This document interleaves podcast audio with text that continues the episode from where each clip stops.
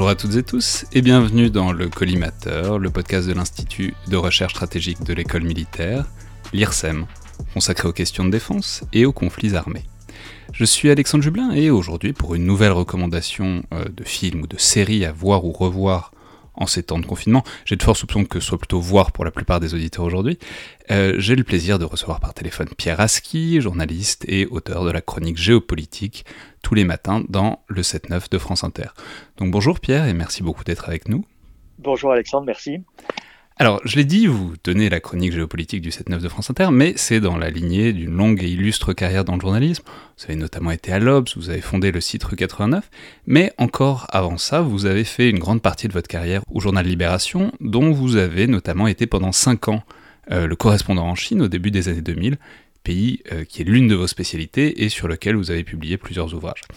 Et c'est donc dans ce cadre-là et fort de cette spécialité que vous nous recommandez un film à la fois très drôle et extrêmement intéressant, qui est euh, Wolf Warrior 2 euh, du réalisateur Wu Xing, qui est aussi d'ailleurs euh, l'acteur principal, sorti en 2017. Alors, je vais vous laisser le présenter, mais je vais simplement dire que c'est un très gros euh, blockbuster chinois. C'est le plus gros succès en salle de l'histoire du cinéma chinois.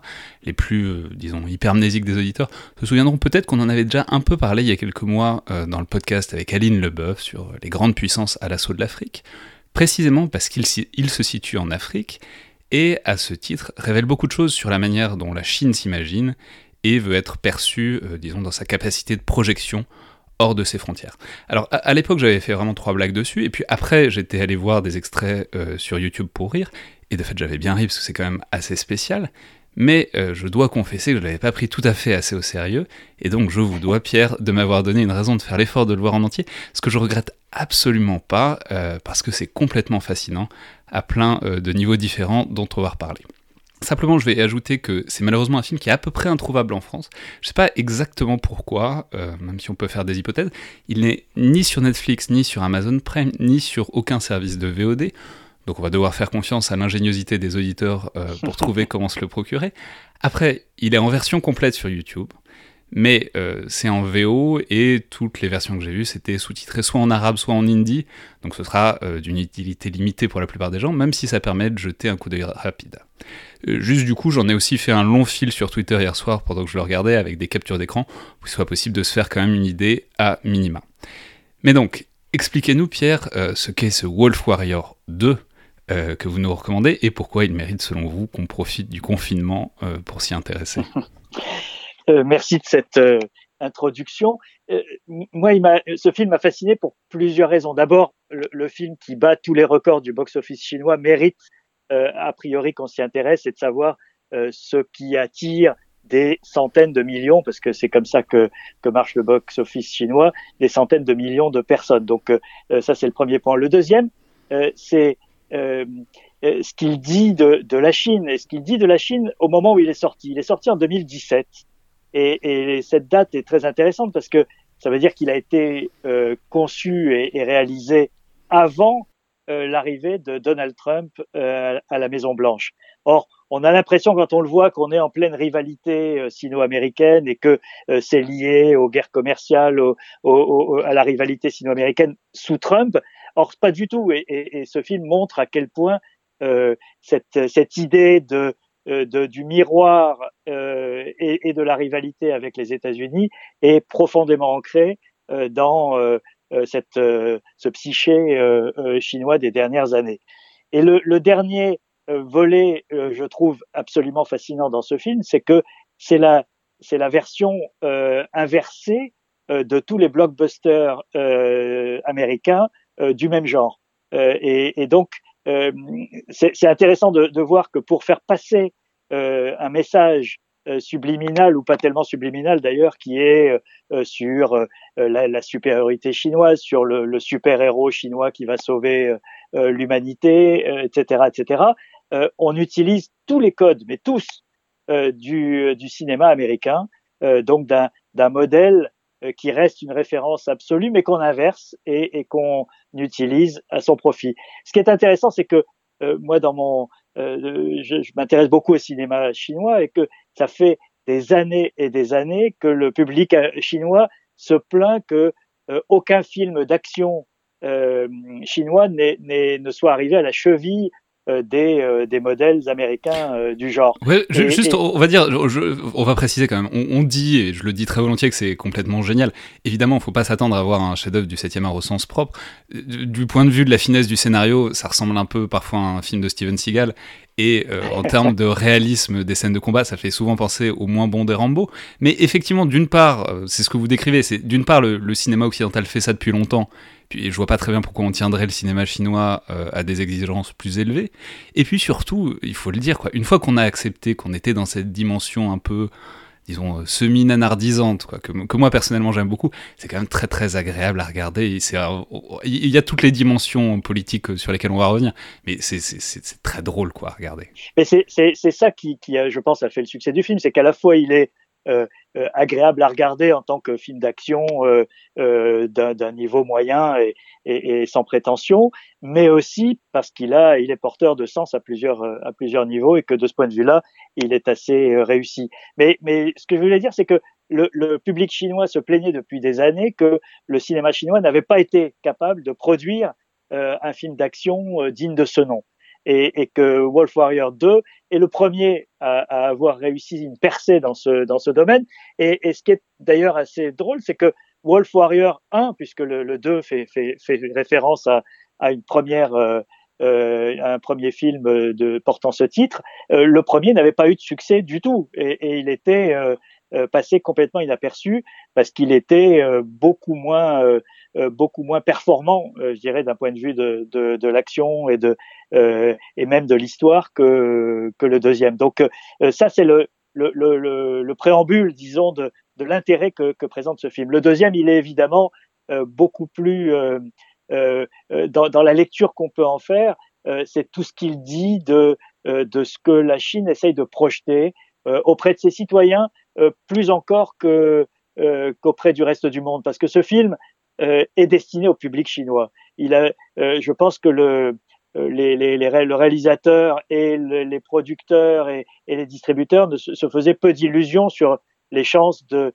de succès de ce film à l'étranger. Et ce qui explique d'ailleurs qu'il soit très difficile à trouver dans le, dans le domaine français, c'est que euh, je ne pense pas qu'il y ait un appétit euh, en France pour aller voir un, Rambo euh, chinois. On est habitué à ce, à ce genre de, de film parce que il fait partie de la mythologie américaine, il fait pas partie de la mythologie chinoise, et je ne pense pas que le succès commercial serait à la clé dans la distribution en France. Donc, on parle là au public chinois. Et qu'est-ce qu'on lui dit au public chinois? On lui dit, bah, euh, la Chine a changé, la Chine euh, peut être fière aujourd'hui euh, de de ses de ses héros, de son armée, de son drapeau et de ce qu'elle projette dans le monde. Et, et, ça apparaît à, à, tous les niveaux dans le film. Ouais, on peut dire que il y, y, a cette dimension de projection, mais ça rappelle aussi vraiment des choses, puisque le cœur de, disons, du, de l'intrigue, même si je, c'est peut-être beaucoup parlé que, que d'employer le mot intrigue. Mais bon, c'est en gros, il y a un groupe aéronaval chinois, et d'ailleurs c'est très intéressant que ce soit la marine qui soit mise en avant quand on songe à l'effort gigantesque de croissance de la marine chinoise en ce moment. Mais donc il y a un groupe aéronaval qui vient en Afrique pour exfiltrer euh, des ressortissants chinois au milieu d'une guerre civile, ce qui rappelle beaucoup euh, ce qu'ils ont effectivement fait, notamment en Libye en 2011, en Libye, absolument, où ils ont évacué plus de 30 000 Chinois qui y travaillaient. Donc c'est intéressant. Il y a une dimension de projection et en même temps ça donne du sens à des choses qui ont vraiment lieu il n'y a pas si longtemps. Et, et, et petite euh, subtilité du scénario qui est intéressante, c'est que le groupe aéronaval, donc l'armée officielle chinoise, n'intervient pas parce qu'elle n'a pas le feu vert de l'ONU. Ah mais ça c'est euh, hyper intéressant. C'est un film qui montre un respect de l'ONU et si le Wolf Warrior doit agir tout seul, c'est parce que l'armée chinoise respecte strictement le droit international et n'intervient donc pas sans résolution de l'ONU, ce qui fait sourire comme tacle aux États-Unis quand même. Absolument. Et elle intervient à la fin du film euh, parce qu'elle a le feu vert euh, euh des, des, Nations Unies pour aller sauver ces malheureux. C'est assez fascinant effectivement comme lecture de de la diplomatie euh, chinoise de, de, ces dernières années. La deuxième euh, dimension, c'est que ce héros, ce, ce, Wolf Warrior, qui est donc un, qui, a, qui, a, une dimension qu'on retrouve dans les personnages américains, qui est le, le soldat un peu marginal, c'est-à-dire qui a, qui a, eu des problèmes avec son armée, qui euh, est, n'est pas pas dans le moule. et ça, c'est c'est intéressant parce que ça n'est pas ce qu'encourage le, le, le, système chinois. Le système chinois n'encourage pas ni la, l'originalité ou la, la, le développement de le surdéveloppement de personnalité, euh, ni même la et encore moins la, la, désobéissance. Or, ce soldat est un euh, qui, qui, vient d'une unité d'élite et qui en a été chassé parce qu'il avait euh, désobéi parce qu'il pensait que l'intérêt supérieur de sa mission était de continuer là où on lui demandait d'arrêter. ce, ce super héros, il est atypique par rapport au système chinois. Pourtant, c'est ce qu'on met en avant dans, ce film. Euh, et, on en fait un, modèle, alors que ce n'est pas le modèle de la, société chinoise aujourd'hui. Euh, ça, c'est quand même intéressant. Et, ce qui est très intéressant, c'est que du coup, en fait, tout ce film, il faut, il faut le comprendre aussi en parallèle avec. Le, fantôme de, de, de, ce film, c'est vraiment le, les États-Unis et l'armée américaine. Il y a effectivement, du coup, du simple fait du script, que le héros solitaire qui sauve tout, c'est un truc euh, qui rappelle disons, l'idéologie américaine. Mais même d'une manière générale, c'est distillé tout au long du film. Notamment, il y a au début, il y a un plan extrêmement drôle où on voit la, la marine américaine qui s'éloigne des côtes alors que la marine chinoise est en train d'arriver. C'est extrêmement drôle parce que le groupe aéronaval chinois apparaît gigantesque alors que les navires américains sont tout petits et fuient absolument l'Afrique alors que les Chinois arrivent pour la bagarre et pour, euh, pour sauver l'Afrique de, la guerre civile. Donc c'est extrêmement amusant. Mais il y a plein, disons, de petites références qui sont distillées au, au fur et à mesure des, du, scénario, notamment parce que l'héroïne secondaire, que, séduit évidemment le Wolf Warrior, elle est sino-américaine, et il la séduit, ce qui est une manière symboliquement de rassembler la diaspora chinoise. Mais elle, souvent, elle, elle fait référence aux Marines et aux États-Unis, et lui, il dit, mais ils sont où? Il n'y a, plus que les Chinois maintenant. Oui, c'est euh, le film qui annonce la, la bascule du monde. Voilà, le, les États-Unis sont la puissance déclinante et la Chine est la puissance émergente. Et il y a même une scène, ça va même plus loin que, que ce simple euh, clin d'œil de, de, cette femme qui, euh, qui, euh, qui cherche ses marines, c'est qu'elle appelle à un moment l'ambassade et elle tombe sur un répondeur automatique. Euh, et, et, et l'ambassade des États-Unis euh, est aux abonnés absents, euh, alors que bah, ce sont les Chinois qui sont là pour pour sauver les otages. Donc il y a y a, y a une représentation du monde qui est, qui est qui est formidable. Là où c'est moins formidable, c'est la représentation de l'Afrique. Et, et, ça a d'ailleurs posé des problèmes euh, parce que je pense que l'inconscient a parlé et n'était pas euh, tout à fait adapté à la nouvelle donne diplomatique. C'est que l'Afrique dans ce film elle est chaotique, elle est, euh, euh, elle est en, en pleine euh, ébullition avec des groupes rebelles, des mercenaires occidentaux, etc. Et, et elle n'est pas du tout celle que euh, que voudrait présenter aujourd'hui la, la, diplomatie de, des routes de la soie, c'est-à-dire le partenaire du développement, etc. etc. je vais aller plus loin parce que c'est ce qui est très intéressant, c'est hyper raciste. C'est un film hyper raciste de bout en bout. C'est plein de stéréotypes sur les Africains hyper joviaux qui font la fête tout le temps et que le puissant héros chinois vient protéger avec bienveillance. Et ce qui est fascinant, c'est que ça ressemble beaucoup à ce qu'on trouvait dans le cinéma occidental il y a pas si longtemps non plus. Simplement là, euh, parce que c'est transposé avec un héros, un, un héros chinois, d'abord ça saute beaucoup plus aux yeux parce qu'on n'est pas habitué. Et puis ça dit aussi quelque chose à un second degré de la correspondance entre, disons, le colonialisme occidental traditionnel sur l'Afrique et une forme de néocolonialisme chinois qui en fait reprend euh, les mêmes stéréotypes hyper racistes quoi. Oui, avec euh, euh, cette petite nuance, c'est que la, Chine et l'Afrique, la, c'est à la fois une très longue histoire qui remonte au maoïsme, etc., mais c'est aussi une histoire très récente, c'est-à-dire l'implantation de masse des, entreprises, mais aussi des, de, de, citoyens chinois sur le, le continent africain, c'est assez récent. Euh, euh c'est, euh, ça a pris son ampleur il y a une quinzaine d'années, et, et, et, donc moi quand je suis arrivé en Chine, je suis arrivé en Chine en, en l'an 2000, et, et, et le, le, le, mari de la correspondante de l'AFP à Pékin était, de, était ghanéen. Et, et, il me racontait que quand il marchait dans les rues de, de Pékin, de la capitale, euh, les, les, gens l'arrêtaient pour euh, se prendre en photo avec lui, lui toucher la peau. Enfin, bref, euh, le côté euh, découverte tout d'un coup d'un humain différent qui ne rentrait pas dans leur dans leur imaginaire.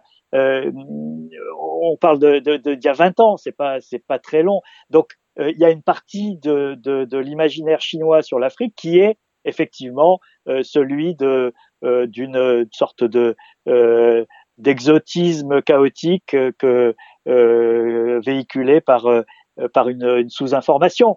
Euh, c'est en train de changer, faut bien le dire. il y a une partie de, de la Chine aujourd'hui qui a fait l'effort de, de, de, comprendre, de, de s'informer. il y a par exemple un journaliste chinois très connu qui sillonne l'Afrique et qui raconte des histoires africaines positives de développement, etc. et qui est aujourd'hui une, une, vraie star dans le dans l'univers médiatique euh, euh, chinois. Ça n'existait pas il y a une, seulement une décennie. Donc, on, on, a ce film qui est effectivement une, une, une caricature euh, de, de, de, de sous-culture, euh, mais il y a une partie de la Chine aujourd'hui qui commence à comprendre. Après, mais on peut dire que c'est même, disons, le cadre très général de, de ce film. C'est vraiment, les, puisqu'il s'agit d'évacuer des ressortissants, c'est-à-dire des gens qui viennent travailler en Afrique et qui font vivre un certain commerce avec l'Afrique. Et on le voit assez souvent, il y a des trucs dans les dialogues. À un moment, notamment, il y a un personnage qui dit Eh ben voilà, c'est la guerre civile et c'est 12 années d'investissement qui sont, euh, qui sont en l'air, etc. Et, donc, c'est vraiment, euh, disons, l'arrière-fond et le sous-texte, dans une certaine mesure, de, de ce film. C'est bah, voilà, il y a tous ces investissements chinois en, en, Afrique et il faut être capable de les protéger. Et euh, la Chine est capable, dans une certaine mesure, de les protéger en stabilisant plus ou moins l'Afrique. Quoi. Mais euh, si on, on, on, regarde ça avec un peu de recul, euh, c'est pas très différent de ce que nous Français avons euh, fait et, et, et, dit et véhiculé pendant euh, pendant très longtemps. Le nombre de fois où on s'est retrouvé dans cette situation, je prends la, la, la, dernière qui est peut-être la, la, guerre civile en, en Côte d'Ivoire, euh, où des entrepreneurs français euh, se sont retrouvés ruinés après une vie de, euh, de travail dans le pays et l'armée française arrive pour retirer ses ressortissants. C'est un rôle dans lequel nous on se, on, se reconnaît, on se projette depuis toujours d'une certaine manière, depuis, depuis les indépendances africaines, et qui ne surprend personne si, si on remplace les Chinois par des Français. venant de Chine, c'est un rôle nouveau parce que, et on le voit depuis dix ans, euh, le nombre de fois où des ressortissants chinois se retrouvent dans des positions euh, dangereuses dans le monde, euh, et effectivement, l'évacuation des, travailleurs chinois en Libye a, peut-être montré aux Chinois que tout d'un coup, ils étaient des acteurs de la mondialisation comme les autres, c'est-à-dire qu'ils avaient des, des chantiers en Libye, des commerçants au Sénégal, des euh, des entrepreneurs euh, au Venezuela ou en Colombie euh, qui sont dans des positions potentiellement de, dangereuses et, et que l'armée chinoise qui n'avait pas cette vocation précédemment d'aller secourir des ressortissants à l'étranger, euh, aujourd'hui euh, s'est positionné, euh, y compris dans, dans, son organisation, avec, avec cette idée. Il faut rappeler, puisqu'on parlait de, du groupe aéronaval, qu'il y a quand même la première base chinoise à l'étranger, elle est à Djibouti. Tout à fait. D'ailleurs, euh, vous anticipez, l'épisode de mardi du collimateur parlera euh, de Djibouti et notamment de toutes les bases qui se fréquentent là-bas. Enfin, il y, a, une, dernier, une, dernière chose qui m'interroge sur ce que vous disiez sur, euh, le public en fait de ce film. C'est que moi j'ai trouvé qu'il y avait une dimension presque performative dans le film qui m'a beaucoup frappé. C'est-à-dire, c'est un film qui dépeint de manière extrêmement explicite et presque lourde, disons, la, Chine et les Chinois qui se font respecter et qui font peur à tous les partis, disons, dans, le film. Notamment une scène très drôle où il y, a, un seigneur de guerre africain qui hurle sur ses mercenaires, enfin sur les mercenaires qu'il emploie, qu'il faut absolument pas tuer de Chinois. Pourquoi bah Parce qu'ils ont un siège au Conseil de sécurité de l'ONU. Il y a un plan à la fin aussi où les Africains répètent quatre fois qu'il faut surtout pas ouvrir le feu sur des Chinois. Il y a une scène où il y a une ambassade aussi chinoise qui est présentée comme un sanctuaire absolu. Donc c'est ça, ça me paraît très intéressant sur euh, ce que ce film porte et les effets qu'il peut essayer de vouloir avoir, c'est-à-dire euh, au sens où c'est une manière presque d'essayer de faire pénétrer ces notions-là dans un inconscient collectif, ce que le cinéma réussit très bien à faire en général. Oui, c'est ça. C'est, en fait, c'est, le, le, film de la euh, nouvelle posture internationale de la Chine euh, dont beaucoup de Chinois ne sont pas encore conscients. C'est-à-dire que voilà, on est, euh, on est une grande puissance, on est un membre du Conseil de sécurité, on a des responsabilités. Et la scène de l'ambassade est très intéressante parce que elle, elle reprend euh, consciemment ou inconsciemment, je ne sais pas, euh, mais l'histoire de l'ambassade de France à Phnom Penh euh, lors de la victoire des Khmers rouges en 1975, où se sont réfugiés tous les un certain nombre de ressortissants étrangers, etc.